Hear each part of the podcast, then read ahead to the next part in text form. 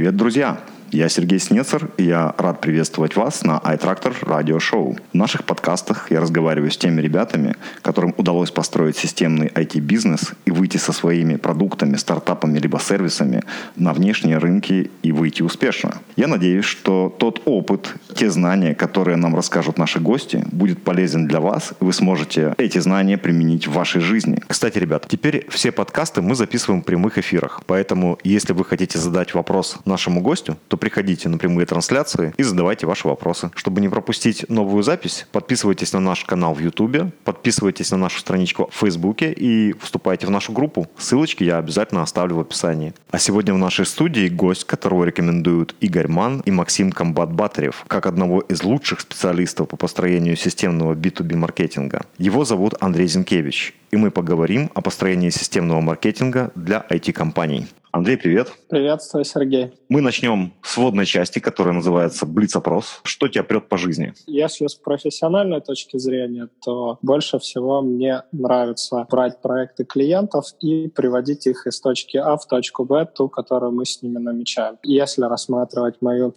если рассматривать мою деятельность как предпринимателя, то мне нравится брать проект, который находится в достаточно конкурентной и сложной нише и добиваться значительных, можем выразить это в виде денег, и в виде рыночной доли результатов. Если говорить о третьей стороне, да, как о личной жизни, как о человеке, больше всего я люблю видеть, как растут мои дети, как они прогрессируют и развиваются. Вот от этого я больше всего получаю удовольствие. Чего ты больше всего боишься? Ты знаешь, скорее всего, ничего нет такой вещи, которая меня, честно говоря, пугает. Но, может быть, какой-то футуристический ответ будет. Это если бы весь мир вымер, и я остался бы один. Я не интроверт, мне тогда было совсем тяжело. Что у тебя круче всего получается? Приведу такую параллель маркетинга с хирургией. Я как э, опытный хирург вижу сразу те э, проблемные места, которые у компании есть, вижу, к каким результатам можно прийти, и легко составляю вот эту вот дорожную карту движения с точки А в точку Б. Твой самый большой фейл?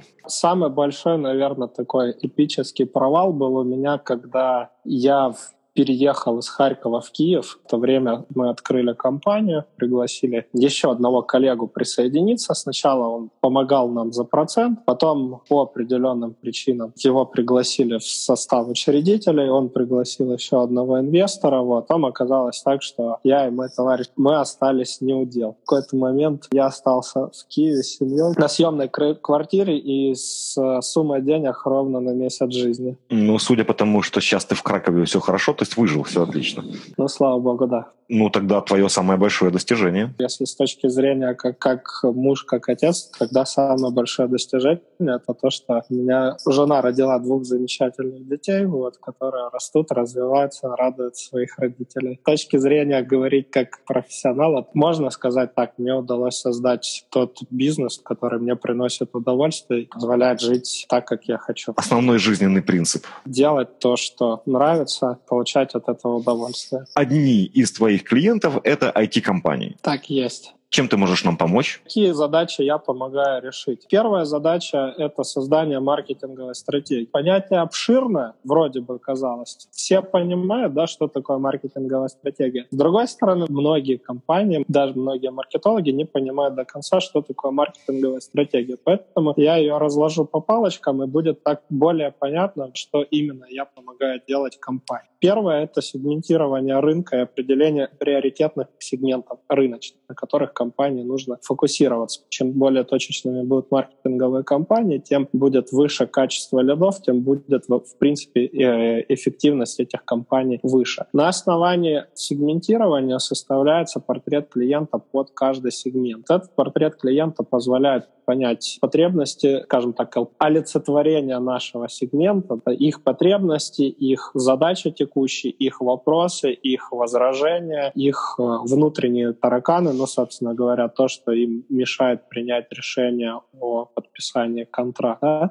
Целевые ресурсы, при помощи которых можно выйти на эту целевую аудиторию, а также каналы. Сюда могут относиться социальные сети, сюда могут относиться какие-то профессиональные организации, такие же различные комьюнити на примере того комьюнити, о котором я говорил уже сегодня, B2B Marketers and Founders. После этого мы переходим к анализу рынка и анализу конкурентов. Здесь целая эпопея, потому что здесь мы анализируем и каналы трафика, и ключевые слова, и модель продаж, качество работы отдела продаж, насколько отдел продаж хорошо знает продукт, умеет доносить преимущества своего продукта, какой follow-up после переговоров, как быстро высылает коммерческое предложение, насколько качественно составлено коммерческое предложение, понятно ли позиционирование компании, есть ли у продукта или услуги. Ряд вопросов озвучиваю, то, что туда входит. Во время проведения этого анализа более 200 вопросов исследуется. Качество сервиса отслеживается, рекламные кампании отслеживаются, какой призыв к действию используется. Замеряется, если система подогрева, ну тот самый пресловутый lead nurturing, если он и как он работает, насколько качественно обрабатываются возражения, да,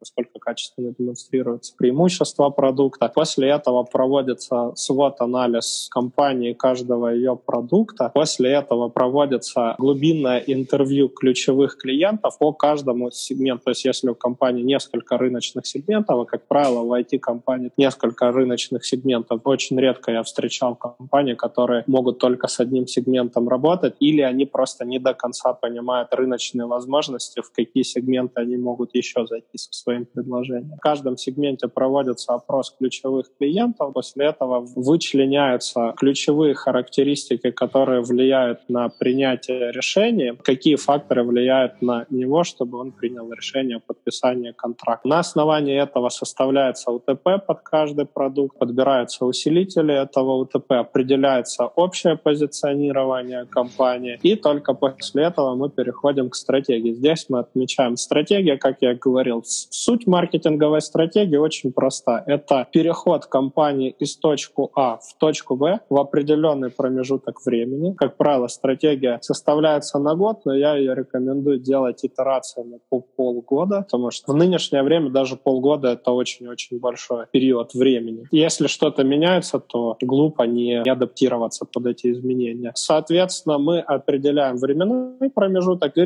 ресурсы, которые мы можем выделить под достижение этой цели. А после этого мы составляем уже непосредственно маркетинговый план. В нем заключаются все малейшие действия, которые мы должны сделать. Я сейчас уже практические примеры буду приводить. Мы должны написать три единицы контента для разных стадий готовности к сделке. Это большая задача. Теперь мы разбиваем. Мы пишем, например, нам необходимо написать кейс о внедрении нашего IT-решения для такого-то, такого-то сегмента. Этот кейс мы будем использовать э, в нашей системе подогрева при общении с теми лидами, которые уже знают о существовании нашего продукта, о его преимуществах и рассматривают между нашим предложением и курент. Пример. Нам нужно написать статью для тех, кто находится на стадии ознакомления. Но здесь я самый простой пример приведу. CRM-системы. Многие слышали о CRM-системах, но при этом статистика, я не буду врать, конечно, статистика не моя, делала это исследование AMA CRM. Они опрашивали более 500 тысяч компаний, и CRM была внедрена не более чем в 15%. Но это к чему просто? Могу ошибаться с цифрами, поэтому прошу прям к ним не придираться. Можно на сайте AMA CRM посмотреть точные исследования, точные цифры. Но суть такова, у многих компаний CRM не установлено, это не новость. Здесь какой парадокс? Как вообще приходит осознание проблемы? Собственника бизнеса есть некая клиентская база, с которыми работают э, его сотрудники отдела продаж. Эта база ведется либо в Excel, либо в лучшем случае в 1С какая-то информация хранится. Вся остальная информация хранится, как правило, либо в Excel, либо в блокнотах у сотрудников отдела продаж. Потом сотрудник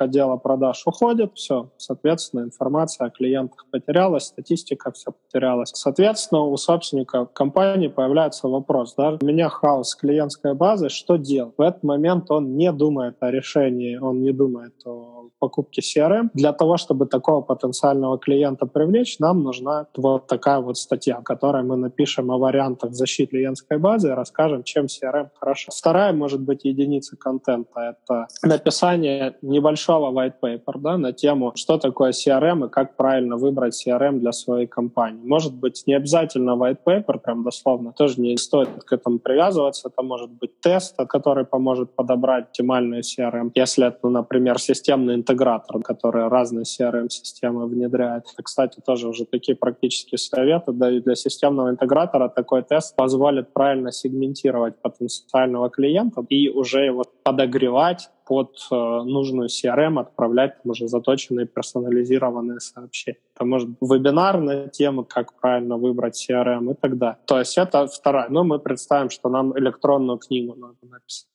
да, или тест сделать. Третья единица, то есть он у нас записался, например, на вебинар или скачал эту электронную книгу, теперь нам нужно подготавливать его к тому, чтобы он встретился с нашим отделом продаж. Как правило, первичные переговоры будут проходить либо по скайпу, либо это будет встреча, то есть такая демо-встреча, да, на которой будет проводиться демонстрация возможностей CRM, адаптации от э, бизнес-специального клиента. И для этого мы пользуем кейс как социально доказать. Он уже внедрялся в этой же сфере. Вот такие такие вот были результаты, вот какие преимущества получила компания, вот отзыв заказчика. Самая главная ошибка, которую я вижу при составлении маркетингового плана, это отсутствие вот такого раздробления задач. Мы должны наши задачи до максимально мелких написать. Потом следующим этапом у нас может быть создали эти три единицы контента. Теперь мы можем привлекать потенциальных заказчиков, пользуя, например, платную рекламу. Мы можем создать э, таргетированную рекламу в Фейсбуке на первую статью, да, образ образно говоря, как защитить свою клиентскую базу и привлекать целевой трафик туда. Этот трафик должен увидеть, и статья в первую очередь должна ему понравиться, быть полезной, и во-вторых, должен попасться баннер или форма, которая будет вести на скачивание электронной книги или теста для того, чтобы мы получили контакты потенциального заказчика. Ну и таким образом мы далее, далее дробим до мелочей все наши маркетинговые кампании. Важно напротив каждого действия прописать ожидаемые результаты, и если это платный инструмент, то прописать выделяемый бюджет, чтобы мы в рамках бюджета вписались в те KPI, которые нам необходимо достичь. Раздробил понятие маркетинговой стратегии, что это есть в самом деле. Здесь вы еще наверняка уже между строк тоже уловили, что сюда входит еще создание пути клиента, то есть проработка пути клиента и различных стадий готовности к сделке. Особенно для IT-компаний сюда же входит система подогрева, лид nurturing, качество лидов да, и эффективность переговоров на порядок выше, когда лиды подогреты. Это те же элементы, которые входят в маркетинговую стратегию. Ну вот, собственно говоря, это первая большая часть, подготовка до маркетингового плана. То есть, а вторая часть — это, собственно говоря, внедрение и реализация. И здесь я выступаю в роли директора по маркетингу на аутсорсе. Я контролирую эти результаты, я смотрю статистику, я смотрю, что работает, что не работает, корректирую, ну и, собственно говоря, помогаю этот маркетинговый план допилить до такого состояния, пока мы не выйдем на нужные KPI.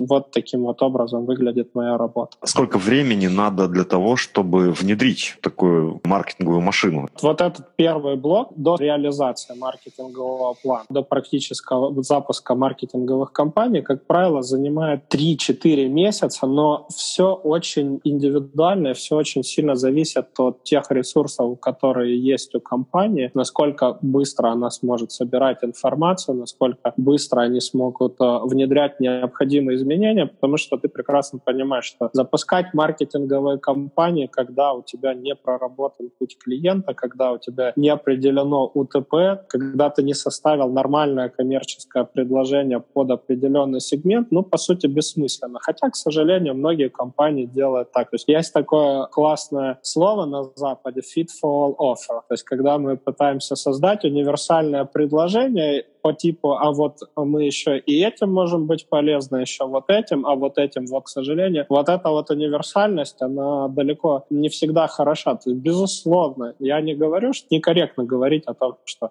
нет, вы, вы не будете генерировать лидов или у вас клиенты не будут появляться. Вопрос в том, какое количество целевых и качественных лидов вы будете генерировать. Поэтому, если мы говорим о том, что мы хотим расти, развиваться, то вот эта вот системная составляющая должна быть в моей практике она занимает в среднем 3-4 месяца. Андрей, ты говорил, маркетинговая стратегия — это в целом движение из точки А в точку Б. А кто определяет эту точку Б? Давай смоделируем ситуацию. Я молодая IT-компания, например, занимаюсь аутсорсингом, хочу выйти на западный рынок. Это является точкой Б? Выход на западный рынок — это не точка Б. Это не конкретная цель. Конкретная цель может быть, например, если это компания, ты назвал аутсорс, это может быть, например, генерация в месяц 10-15 целевых лидов. Целевых лидов мы определяем вместе критерии, по которым мы понимаем с тобой, что это целевой. Такого-то рынка. Ты можешь сказать западный, потому что Азия для тебя западный рынок. Например, Мьянма. Нужны тебе лиды из Мьянмы? Ну, все-таки это Восток. Австралию относим к западному рынку? В целом можно сказать, что да. Можно, да. Соответственно, рядом с Австралией есть Панама и Карибы. Приведу Запад тоже. Европа для нас считается за, правильно? Ну, конечно, Ну, конечно. Если, если мы возьмем там российскую или украинскую или белорусскую компанию. Но точно так же в Европе есть рынки Албании, Македонии, Косово уже одного появившегося, Сербии, Хорватии, которые являются далеко не денежными. Вот, это Вот ты перечислил веду. сейчас всех конкурентов российских, украинских и белорусских ребят. Да, кстати, если говорить об IT-проектах, то скажу, так как э, общаюсь хорошо с ребятами из Хорватии, вот замечаю, там очень прям сильно развиты IT-стартапы, большие молодцы, смотрю,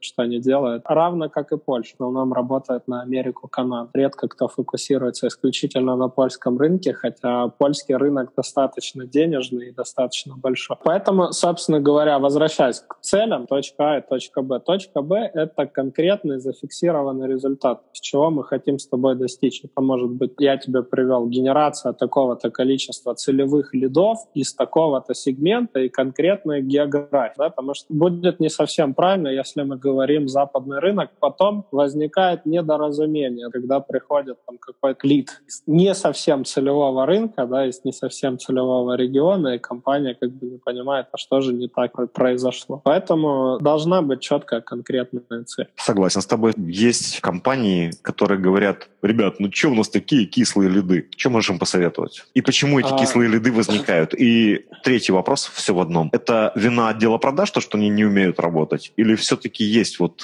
какой-то здравый смысл в этой кислости лидов? традиционно достаточно распространенная ошибка, которая возникает вследствие отсутствия коммуникации между отделом маркетинга и отсутствия согласованности критериев, по которым мы определяем, что лид целевой. Вот то, о чем мы несколько минут назад говорили. Соответственно, для того, чтобы лид был целевым, отдел маркетинга и отдел продаж должны установить критерии, по которым мы определяем, что это лид целевой. Вот эти вот критерии называются MQL, то есть лид, который соответствует этим критериям, называется Marketing Qualified Lead. Что может являться этими критериями? Это, ими могут быть город, регион, страна. Ими, ну, то есть географический да, какой-то фактор. Ими могут быть э, сфера бизнеса компании. Ими могут быть должность, должность человека, который попадает уже непосредственно в воронку продаж. Размер компании, годовой оборот компании. Ими могут быть для различных компаний по-разному. Может для кого-то являться важно наличие подписной базы, если это там, какая-то SaaS-система, которая так или иначе связана с людьми, которые email-маркетингом занимаются. То есть вот таким вот образом мы должны определить критерии, по которым мы будем понимать, что этот лид будет являться целевым. Для стартовой квалификации, а что такое стартовая квалификация? Это когда лид заполняет какую-то форму у нас на сайте. Должно быть не более трех-четырех критериев. Ну, помимо имя, телефона и имейла, можно использовать до трех-четырех критериев. То есть эта форма не должна превратиться, естественно, в полотно. Три-четыре основных критерия, которые базово помогут понять, целевой или нецелевой лид пришел. Как правило, почему такое, откуда появляется фраза «кислые лиды»? Если посмотреть большую часть с ударением на «о» блогов по интернет-маркетингу, то, как правило, все пишут о том, что чем проще форма, тем выше конверсия, тем больше лидов вы будете получать. Поэтому все сводится к тому, что компания устанавливает в лучшем случае форму имя, email, телефон, но, как правило, все сводится к тому, что устанавливается только email, и компания получает какую-то некую информацию. Понять дальше, целевой или не целевой лид, нужно потратить время, постараться найти по email этого человека, пос посмотреть в LinkedIn, кто он, чем он занимается, какова его должность, и сопоставить. Но это трата времени. Поэтому это, на самом деле, бессмысленное действие, и я считаю, что маркетологам в первую нужно понять, что нужно гнаться не за количеством лидов, а за качеством этих. Особенно вот э, в IT-сфере речь не идет о том, что у вас должно быть огромная сотня лидов. Даже если вы SaaS продаете, то вам как минимум нужно знать сферу деятельности этой компании. А если у вас внутри SaaS есть еще enterprise решения, а они, как правило, есть. Те же SaaS-компании жалуются, что у них высокий churn rate, да, что там вроде бы вот эту фримиум форму email все заполнили, а дальше потом уходят. Поэтому уходят, потому что человек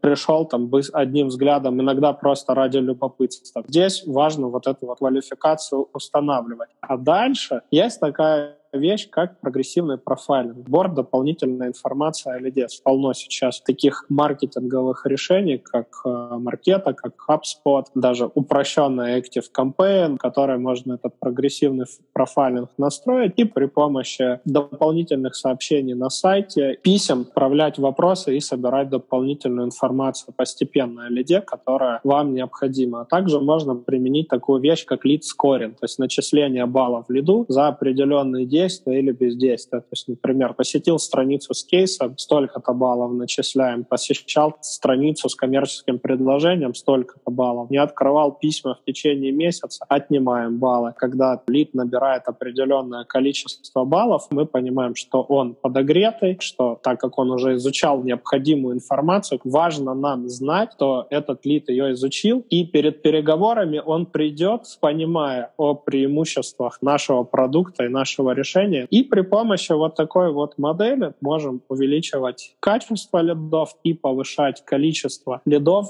доходящих до предметных переговоров. Подчеркну фразу предметных, да, на которых мы обсуждаем непосредственно сотрудничество. Ты, наверное, слышал такое изречение «India style». Это когда наши коллеги, айтишники из Индии вооружаются мейлом, либо LinkedIn и просто долбят вот все компании, которые видят в поле зрения, главное, что у них покупают. Как ты относишься к такой лидогенерации? Я по умолчанию, да, по опции дефолт негативно отношусь к холодным звонкам, к холодным письмам. Я в LinkedIn это достаточно активно сейчас работаю. Стал получать уж очень много писем из Индии, да, вот о которых ты говоришь. Я сам этого жутко не люблю, и не люблю жутко, когда мне кто-то звонит, пытается что телефону продать. Просто терпеть не могу такие переговоры. Не знаю, если люди, которые любят это делать, те люди, которые занимаются продажами, строениями отдела продаж, они, как правило, кричат холодные звонки, усади там 30 продавцов, купи базу и давай вперед. Остается всегда вопрос, а что делать потом? Когда ты всех обзвонил, ну какой-то процент купил, большая часть отказалась, что ты будешь делать потом? Купить новую базу. Ну, а если у тебя рынок ограничен? Переключиться с США, не знаю, на Европу?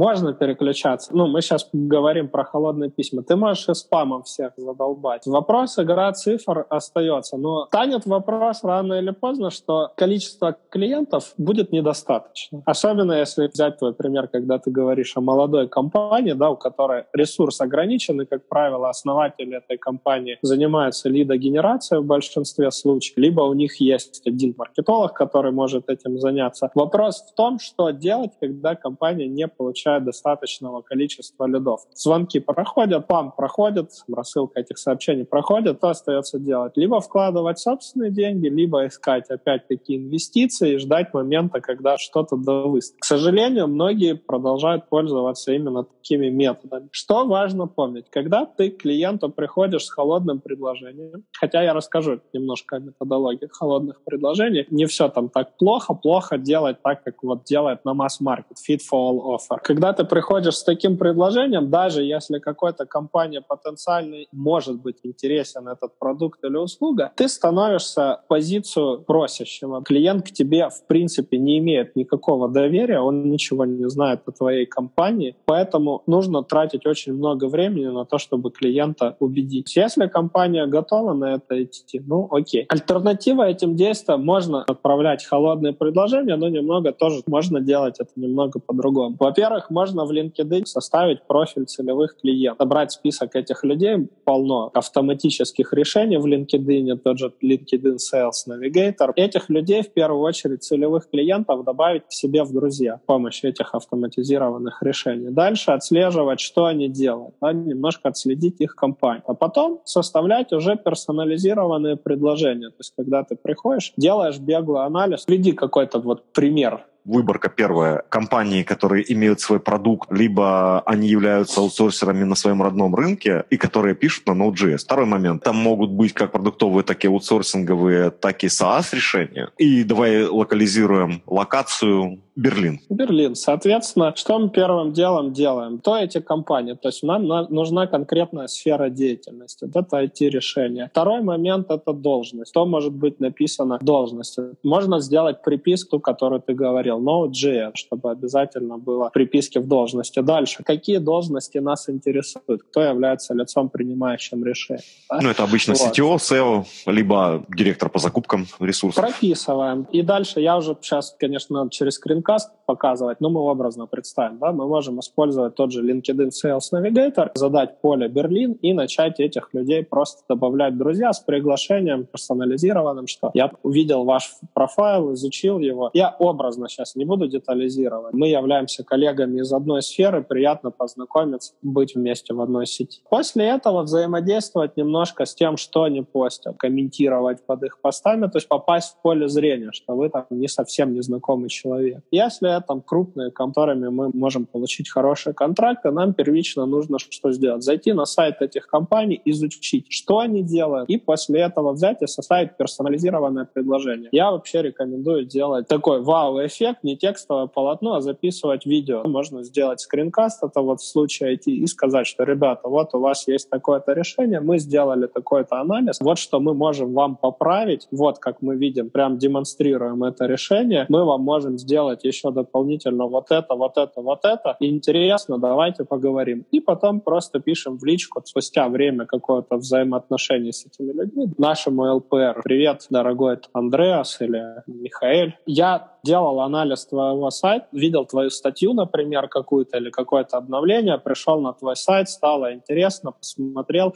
увидел, что ну, можно вот это, вот это, вот это поправить, это бы дало тебе там вот это, вот это, вот это. Интересно тебе обсудить. Вот пример такого питча теплого. То есть мы, с одной стороны, делаем какую-то пользу, в которой мы показываем те ошибки, которые есть и которые мы можем поправить. И в то же время предлагаем решение, что мы можем сделать вот это и вот это, и предлагаем предлагаем просто человеку обсудить. Таким образом мы генерируем теплую встречу. Если у нас есть какие-то материалы на эту тему, да, мы можем сопроводить материалами, по скриптами дописать. Возможно, тебе пригодится материал на вот эту тему. Здесь фигурирует везде одна вещь. Мы уже как минимум не холодное сообщение пишем, хотя лид к нам напрямую не обратился. Что немножко, с одной стороны, противоречит методологии inbound маркетинга, с другой стороны, мы делаем персонализированное коммерческое предложение, в котором уже фигурирует некая польза. Если это возможно, сопровождаем еще дополнительным материалом, который может полезен нашему получателю сообщения. Вот таким вот образом это выглядит. Вещей, каким образом можно привлекать этих людей, например, к себе на сайт, достаточно много. Из LinkedIn можем сделать экспорт, подтянуть эту аудиторию в Facebook, сделать custom audience и, например, потом написать какой-то кейс, который, к примеру, как мы на аутсорс взяли такой-то проект для компании, которые пишут на Node.js, и что у нас из этого вышло. И настроить таргет вот этого кейса исключительно на нашу целевую аудиторию. Кейс заканчивается, например, следующим призывом действия, ну, который зависит от нашего пути клиента, нашей воронки продаж, будь то там запись на вебинар, будь то запись на встречу, либо скачивание какого-то дополнительного материала. Тут уже все очень индивидуально и зависит от бизнеса компании. Но модель примерно такова. Здесь эта методология, ну, назовем это смесь growth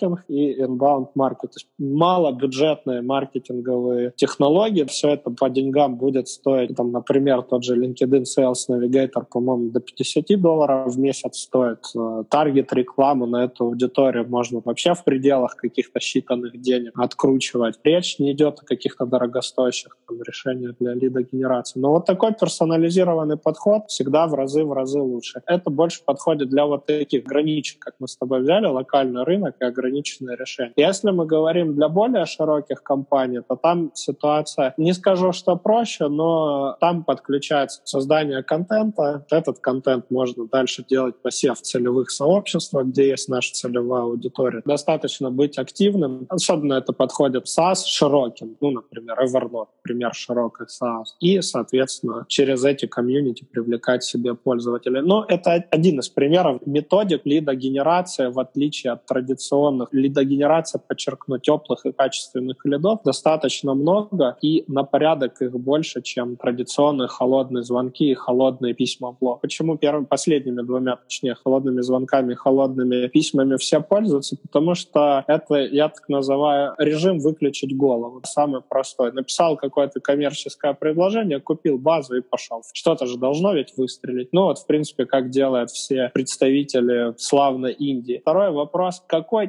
чек генерируют представители Индии? Готовы ли наши вот те же самые ребята брать те же деньги? Уверен, что не готовы. Тут всегда идет вопрос в чем? Я когда сталкиваюсь, например, наши компании говорят, ну у нас же качество услуг на порядок выше, поэтому и цена выше. Но теперь берем потенциального заказчика нашего, который сидит в Берлине. Для него что аутсорсер в России, что аутсорсер в Индии одно пальто. И поэтому он не видит разницы между твоим коммерческим предложением из России и тем, который присылает ему индус. Он видит только, что те ему предлагают сделать за 100 долларов, а ты просишь 1000 долларов. Вот и в этом и вся разница. Поэтому он смотрит, он видит два одинаковых предложения, он не знает, это вы там у себя где-то знаете, что вы, например, супер классные программисты, просто недооцененные по определенным причинам. А заказчик этого не знает. Поэтому, когда он этого не знает, не понимает и не видит преимущества, это мы все возвращаемся к вот той вот подготовительной работе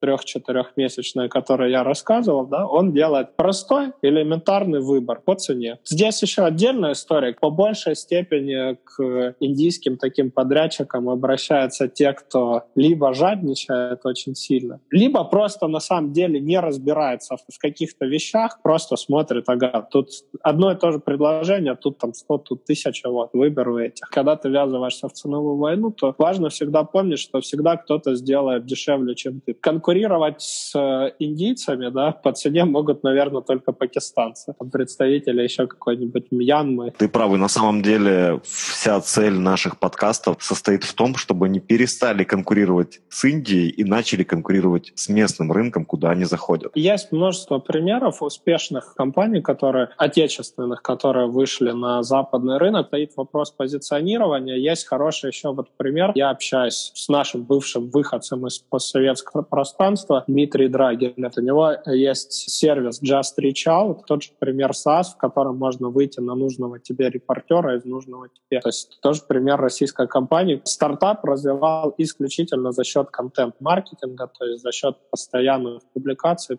за счет постоянной активности. Вот об этом нужно помнить. Если ты хочешь стать серьезным игроком на рынке, то в первую очередь нужно работать над своим позиционированием, а самый лучший способ позиционирования позиционирования привлекать целевых лидов при помощи полезного контента. При этом я не говорю о том, что активные продажи не стоит исключать. Они нужны, но они нужны вот в том формате, ровно о котором я описывал. Но это тоже не пример активной клиентогенерации. Есть у этой методологии тоже свое название account-based merge, когда мы собираем сначала информацию о рынке, потом находим там целевые компании, потом находим в них LPR, потом находим всю необходимую информацию о их проблемах, задачах, потом смотрим, что мы можем, исходя из наших продуктов и услуг, самостоятельно делаем какой-то предварительный анализ, и потом на основании этого письмо или записываем там скринкаст, да, в котором рассказываем о том, что мы можем улучшить, что мы можем поправить, какие это выгоды может дать заказчику, и предлагать ему обсудить проект. Такая активная клиентогенерация имеет право на жизнь. Просто игра в массовую отправку холодных писем, холодных предложений. Ну, у меня есть, причем в том же комьюнити, есть парень один из Великобритании, Великобритании, он говорит, да, вот у меня просто холодные письма, number one и Generation Chain. То есть я все через холодные письма делаю, то есть модель очень проста, он дает виртуальному ассистенту задачу, виртуальный ассистент собирает профили через LinkedIn, добавляет